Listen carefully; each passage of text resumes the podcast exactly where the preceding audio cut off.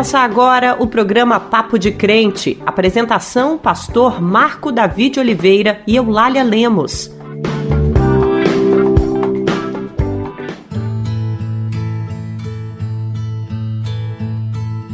A paz do Senhor, meu irmão, a paz do Senhor, minha irmã. Como é bom estar com você mais uma vez no nosso Papo de Crente.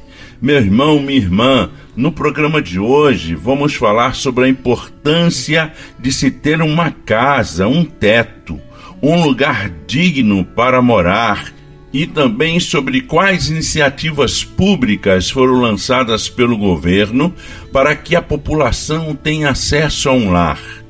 É só andar nas ruas das grandes cidades, não é, meu irmão, minha irmã, que nós vamos perceber dia após dia o número de pessoas em situação de rua ou de calçada, como falam alguns, está cada vez maior. O que os governos estão fazendo? Como nós evangélicos podemos mudar essa realidade? O que podemos fazer? O que a Bíblia fala sobre esse assunto? É sobre isso, pastor, é sobre isso, irmãos, que vamos falar hoje. Para começar, é importante lembrar que o direito à moradia foi reconhecido pela Emenda Constitucional número 26, de 14 de fevereiro de 2000. A Constituição Federal prevê no seu artigo 6 que são direitos sociais à educação, à saúde, o trabalho, a moradia, que é o que vamos falar hoje, o lazer, a segurança, a previdência social, a proteção à maternidade e à infância e assistência aos desamparados. Sabemos que é de competência da União, dos estados, do Distrito Federal e municípios a construção de moradias e a melhoria das condições habitacionais e de saneamento. E é isso que esperamos que o poder público faça em favor da sociedade. Em Isaías 5:8 está escrito: Ai de vós que ajuntais casa a casa e que acrescentais campo a campo, até que não haja mais lugar, e que sejais os únicos proprietários da terra. Ai de vós, irmãos e irmãs, é isso mesmo. Ai de vós. A Bíblia é clara quanto ao cúmulo de bens, imóveis e patrimônios, enquanto outras pessoas ficam no relento. O acúmulo, a concentração de riquezas provoca injustiça social e ameaça a dignidade da existência do nosso próximo. A Bíblia é enfática quanto à miséria, à injustiça social e à falta de moradia, problemas reais que afetam a sociedade de forma constante. Deus criou todas as pessoas à sua imagem e semelhança, todos, independente de sua raça ou condição econômica, tem igual importância para Deus e merece mesmo tratamento. Oprimir e explorar aqueles que são mais fracos ou mais pobres é muito perverso. Por isso, irmão, irmã, falar de reforma agrária, de programas habitacionais, é papo de crente. Nós, evangélicos, temos o dever de exigir que todos tenham dignidade em seu viver. E são por esses motivos, irmãos, que no programa de hoje vamos falar mais sobre a importância da moradia e do problema que a falta dela provoca no campo e na cidade. É muita gente sem casa e muita casa sem gente. Mas além de conversarmos sobre esse tema, também teremos louvores, oração, a mensagem ministrada pelo pastor Ariovaldo Ramos, uma entrevista conduzida pela jornalista Fernanda Fonseca, o giro de notícias e o Dizem por aí. Mas agora vamos orar, pastor? Vamos orar, Lana Lemos, vamos orar, irmãos e irmãs. Coisa boa estarmos conversando com o Senhor nesse momento. Vamos orar nesse instante. Pai querido, nós te agradecemos pela vida e nós te louvamos, ó Deus, pela existência do Papo de Crente. Louvado seja ó Pai, teu nome, Senhor. queremos colocar, ó Deus, diante do Senhor todas as pessoas que nos acompanham, Senhor. Abençoa, que Pai. cada família representada, ó Deus, através desses que nos ouvem, sejam ricamente abençoadas, ó Pai. Jesus, Senhor Pai querido, Deus. nós queremos colocar essa situação, ó Deus, de pessoas que estão sem seus lares, sem suas casas, sem lugar para moradia, não vivendo de forma sim. Digna. Muitos estão nas ruas, Verdade, ao relento, ó Deus, sendo exploradas, sofrendo, ó Deus querido, coisas terríveis. Pai querido, nós queremos colocar essa situação nas tuas mãos porque sabemos que essas pessoas estão assim porque há muita injustiça Verdade, social pai. no país. Quantas pessoas, ó Deus, Deus, que têm muitos e muitos imóveis, enquanto outros, ó Deus, estão sem nenhuma casa para morar. Verdade, famílias e mais famílias, ó Deus, estão nas ruas. Senhor, tome conta dessas pessoas, guardando-as, protegendo o Senhor e ajude, ó Deus querido, de fato, o governo desse país a realizar, Senhor Deus, políticas públicas que possam, Senhor Deus, retirar essas pessoas que estão sofrendo, ó Deus, nas ruas, ó Pai. Dá, ó Deus, emprego para essa nação, que haja uma transformação total neste país Amém. e que a justiça, Deus, seja uma realidade para nós. Pai. Muito obrigado, Senhor Deus, porque sabemos que tu estás nos ouvindo, Verdade, pois colocamos Pai. essa questão nas tuas mãos e o fazemos em nome de Jesus. Amém, amém. e amém.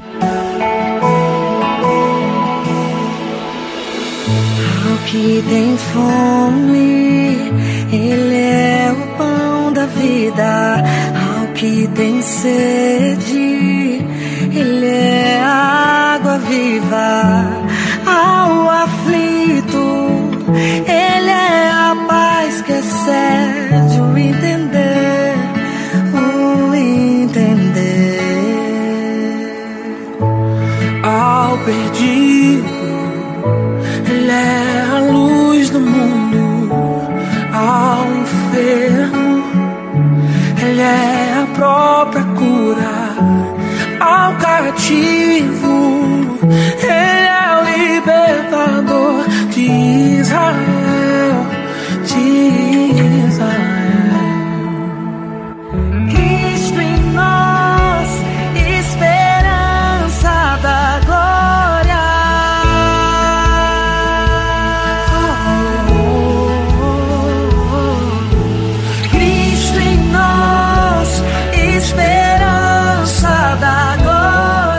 Acabou de ouvir a música Esperança com Sara Oliveira e Eli Soares.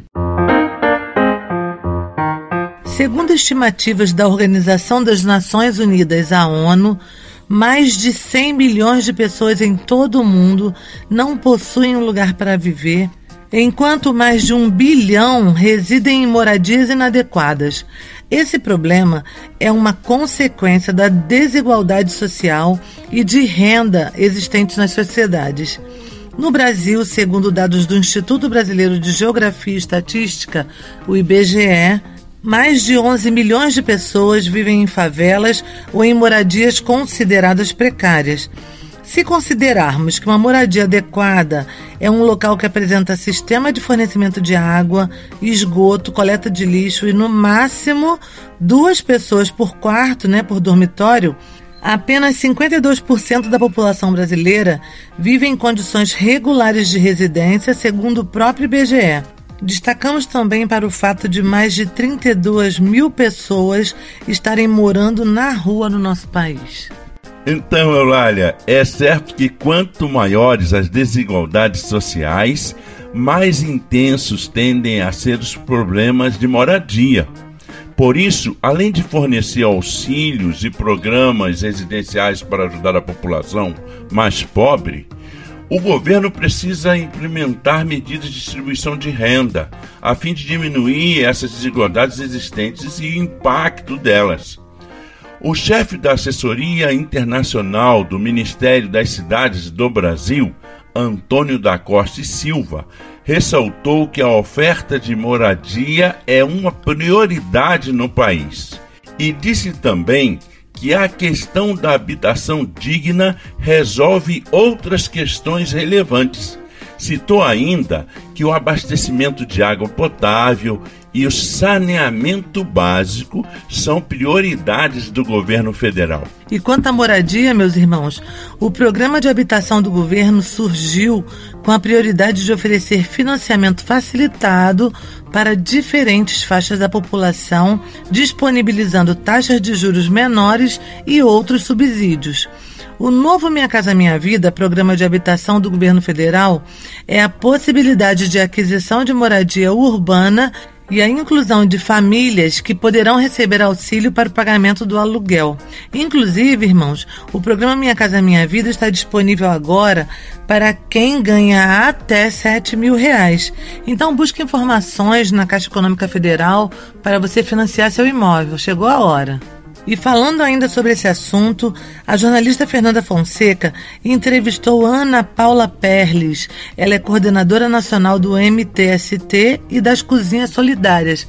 Agora é com você, Fernanda. Olá, Eulália, olá, Pastor Marco Davi e todos os ouvintes que nos acompanham.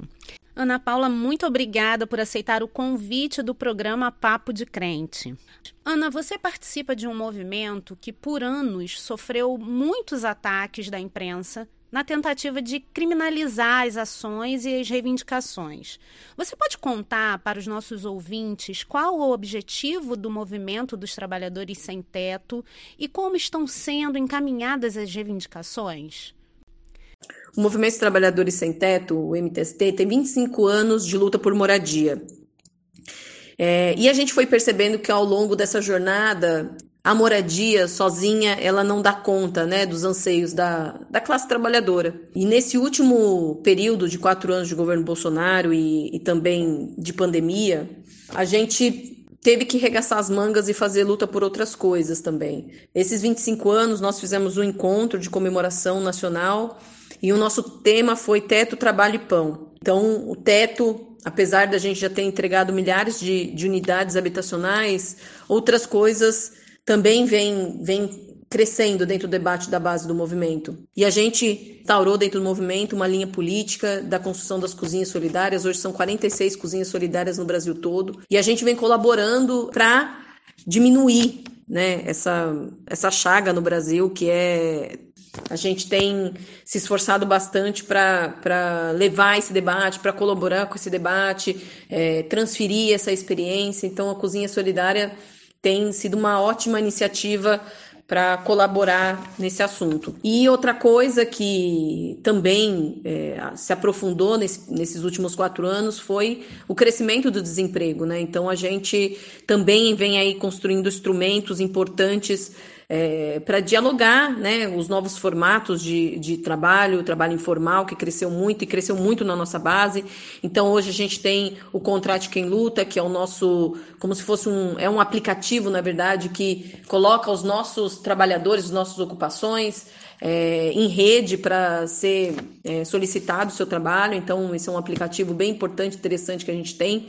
E a gente tem o Trabalhadores Sem Direito, que vem também debatendo é, como que esses trabalhadores que hoje não possuem é, é, direitos garantidos da CLT, eles podem ter algum direito garantido, né? Então, Ana, o atual governo tem dado sinais de compreensão da reivindicação dos trabalhadores sem teto? A gente sabe da existência do Minha Casa Minha Vida. Somente esta política pública resolve o problema da moradia para os brasileiros?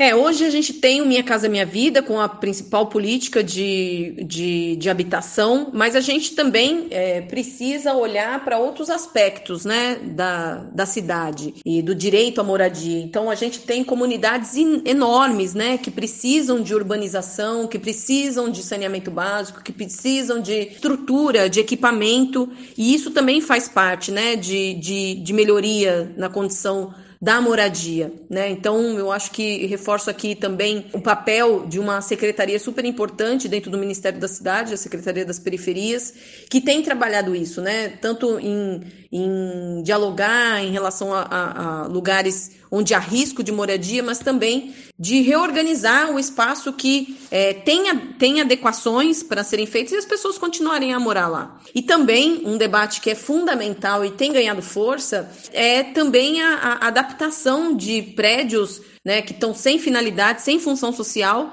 que possam, que possam virar moradia para as pessoas dentro dos centros urbanos. Né? Então, esses debates são fundamentais e, é, é e, eu, e eu acho que esse governo tem tentado garantir o debate em todos os aspectos. É, entendendo que só Minha Casa Minha Vida, só a construção de novas unidades não dão conta daquela da, da, do problema social que é a habitação no Brasil. Ana, existem evangélicos entre os trabalhadores que fazem parte do movimento? Como é a participação deles? Existem muitos evangélicos na base social do MTST, é, posso dizer que a maioria, é, e a gente vê que a influência né, da, da igreja evangélica internamente dentro do MTST é muito grande. Né? Então, é, são militantes, são coordenadores, são as pessoas que tocam as cozinhas solidárias, são as pessoas que tocam os projetos sociais dentro do MTST. E essa experiência ela é muito rica para a gente, né? Porque ela é recheada, é, permeada por, por um sentimento de acolhimento, de amor, de, é, de escuta. Então, isso é fundamental, né? Essa experiência que vem das igrejas é fundamental, é, e principalmente porque são mulheres, e as mulheres, elas é, levam o, o, debate da, da igreja, da fraternidade de maneira muito mais a sério mesmo, né? Então isso é, assim, quem entra logo no movimento percebe essa característica muito forte interna dentro do MTST.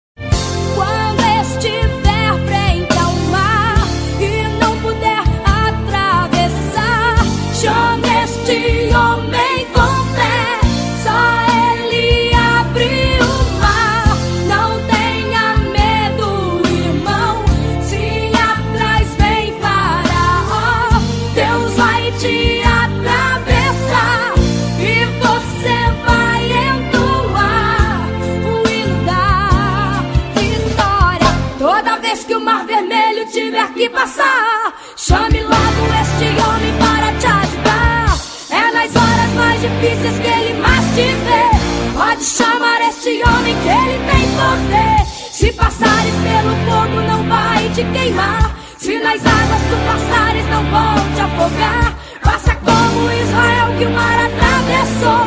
E no nome do Senhor, o hino de vitória.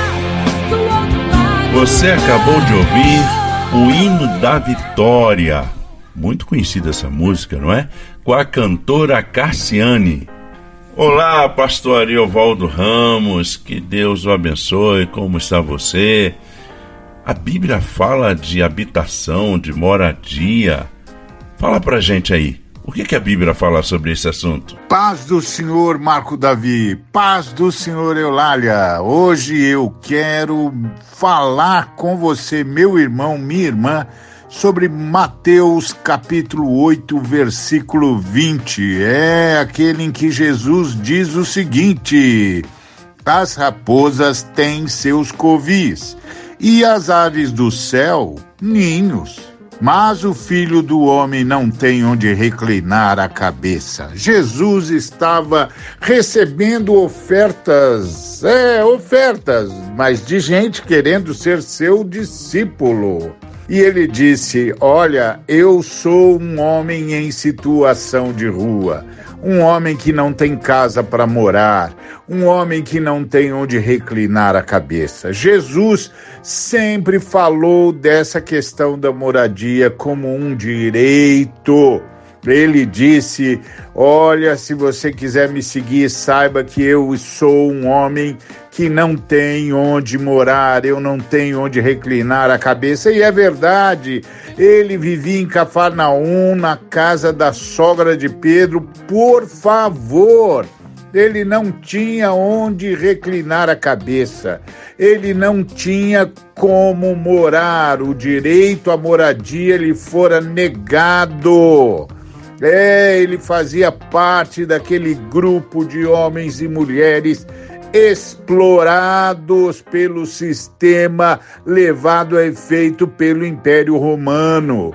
E sabe, Jesus sempre se preocupou com isso. Por exemplo, ele disse que um dos motivos pelos quais as nações seriam julgadas é se elas mantivessem a nudez humana. Isso ele disse, e estive nu e me vestistes, ou Estive nu e não me vestistes, condenando as nações que não tinham um programa de habitação, um programa de socorro ao ser humano na sua fragilidade. E o ser humano tem muitas fragilidades. O ser humano nasce sem saber nada, então precisa de educação. O ser humano precisa de aconchego. O ser humano precisa de família. O ser humano precisa de casa, de lar, e depois vai precisar de transporte, e depois vai precisar de escola, e depois vai precisar de um montão de coisas que o cubra na sua fragilidade. E a principal delas é moradia. Jesus disse: Eu estava sem moradia e vocês me abrigaram. A moradia é um direito, um direito do ser humano, do homem, da mulher, do cidadão, da cidadã, é um direito. Pessoas em situação de rua falam da anomalia, da injustiça do sistema. Sim, porque o produto de toda a nação é o resultado do esforço de todos os cidadãos dessa nação e deveria ser redistribuído ou distribuído entre os cidadãos e cidadãs, inclusive na forma de moradia. Por isso, não se pode tolerar a ausência de um programa de moradias para os aviltados, para os vulnerabilizados, para aqueles que estão padecendo como Jesus, não tendo onde reclinar a cabeça. Por isso, nós saudamos o programa Minha Casa Minha Vida e lamentamos Lamentamos posições como a que vemos em alguns lugares, em algumas cidades desse país, onde as pessoas em situação de rua não têm saída, não há política pública para elas. Eu penso, por exemplo, na cidade de São Paulo, que tem mais de 600 mil imóveis vazios e cerca de 50 mil pessoas em situação de rua tem alguma coisa errada aí. E Jesus Cristo disse que condenaria a nação que não tivesse um projeto de política pública voltado à moradia. Graças a Deus pelo programa de construção de casas populares, estamos nos habilitando para passar pelo juízo de Jesus Cristo e sermos aprovados. Que seja assim, que nenhum ser humano, nenhum ser humano seja uma pessoa em situação de rua, mas que todos e todas sejam abrigadas, porque isto, meu amado irmão, minha amada irmã, diz Jesus Cristo, é um direito que o Senhor Jesus abençoe você. Dizem por aí, dizem por aí, dizem por aí, dizem por aí, dizem por aí, dizem por aí. Eulália, é verdade que o governo PT está prejudicando as pensionistas? Meu Deus, é um absurdo o que estão fazendo com elas. Estão reduzindo as pensões pela metade. É isso mesmo? Recebi uma mensagem dizendo que agora elas só vão receber 50% do valor que têm direito. Oh, minha irmã, não se preocupe, isso é mentira. A redução das pensões foi autorizada com a reforma da Previdência que foi assinada pelo ex-presidente Jair Messias Bolsonaro em 13 de novembro de 2019, primeiro ano do seu mandato. Outras mudanças que impactam diretamente a vida dos trabalhadores e idosos foram autorizadas e, infelizmente, na época as pessoas não perceberam o quanto a reforma da Previdência prejudicaria os mais pobres e a todos nós. Desde a assinatura da reforma da Previdência, novas regras passaram a ser cumpridas pelos trabalhadores. O tempo de contribuição e a idade mínima aumentaram, o valor das pensões reduziu, entre outras mudanças. Então, irmãos, hein, pastor? Como exemplo, a minha vida, eu aposentaria em sete anos. Sete anos. Agora, só em onze anos, porque eu tenho que ter a idade e mais tempos de, de trabalho. Parece que essa reforma não ajudou muito É, a população. doeu. né? doeu muito. Terrível. E meus irmãos, esta não é a primeira mensagem atrelando ao atual governo medidas autorizadas pelo governo anterior.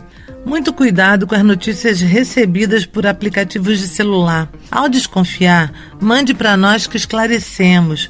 Anote o número do nosso WhatsApp.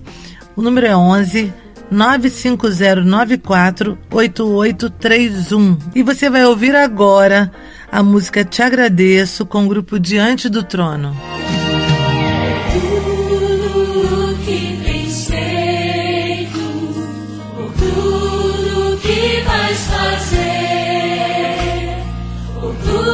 Promessas e tudo que és, eu quero te agradecer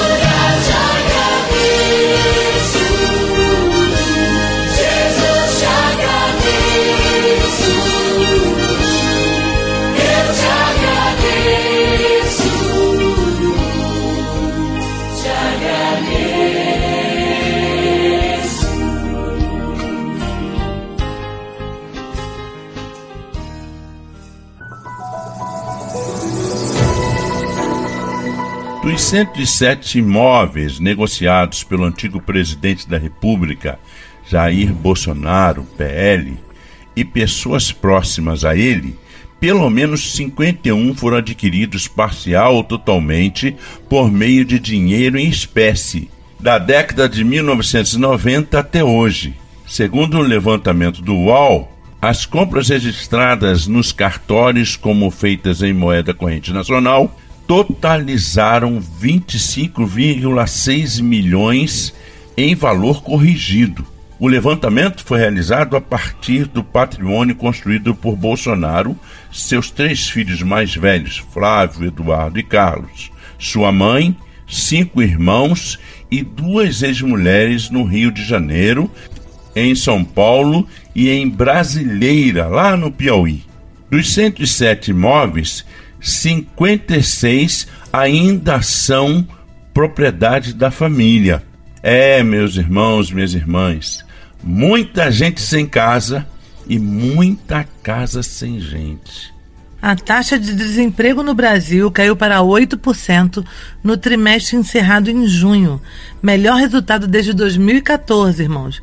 Esses dados foram levantados pela Pesquisa Nacional por Amostra de Domicílios Contínua, divulgada pelo Instituto Brasileiro de Geografia e Estatísticas, o IBGE. O Brasil chegou a um total de 43,4 milhões de pessoas no mercado formal, o maior valor já registrado na série histórica, levando em conta tanto o período de junho de 2002 até 2020.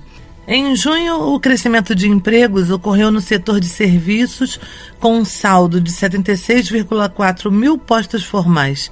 A agropecuária foi o segundo maior gerador de postos no mês, com mais de 27 mil empregos gerados, favorecido pelo cultivo de laranja, em especial no estado de São Paulo. E com esta última notícia encerramos o Papo de Crente de hoje. A seleção brasileira feminina estreou na Copa do Mundo no último dia 24, alterando o horário de funcionamento dos órgãos públicos. Os jogos da competição feminina ocorrem na Austrália e na Nova Zelândia, entre os dias 20 de julho e 20 de agosto.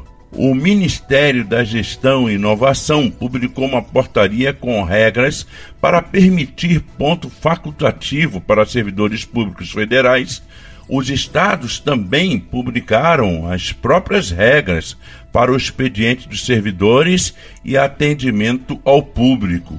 Fique atento aos dias dos jogos e torça pela nossa seleção. Vamos que vamos, Brasil! Esse foi mais um programa Papo de Crente. Muito obrigada por estar conosco até esse momento. E se deseja que o programa fale a respeito de algum tema específico, entre em contato conosco pelo WhatsApp. O telefone é 11 95094 8831. O programa Papo de Crente é uma iniciativa da Frente de Evangélicos. Vamos encerrar nosso programa de hoje com a bênção do pastor Lindon Araújo. Que a graça do nosso Senhor e Salvador Jesus Cristo, o amor bondoso de Deus Pai, o consolo vivificador do Espírito Santo estejam sobre todos e todas, aqueles e aquelas que fazem parte do povo de Deus na face da terra, que partilham o seu reino em solidariedade, justiça e paz, desde agora e para todo sempre. Amém. Até a próxima semana. Que Deus os abençoe. Você ouviu o programa Papo de Crente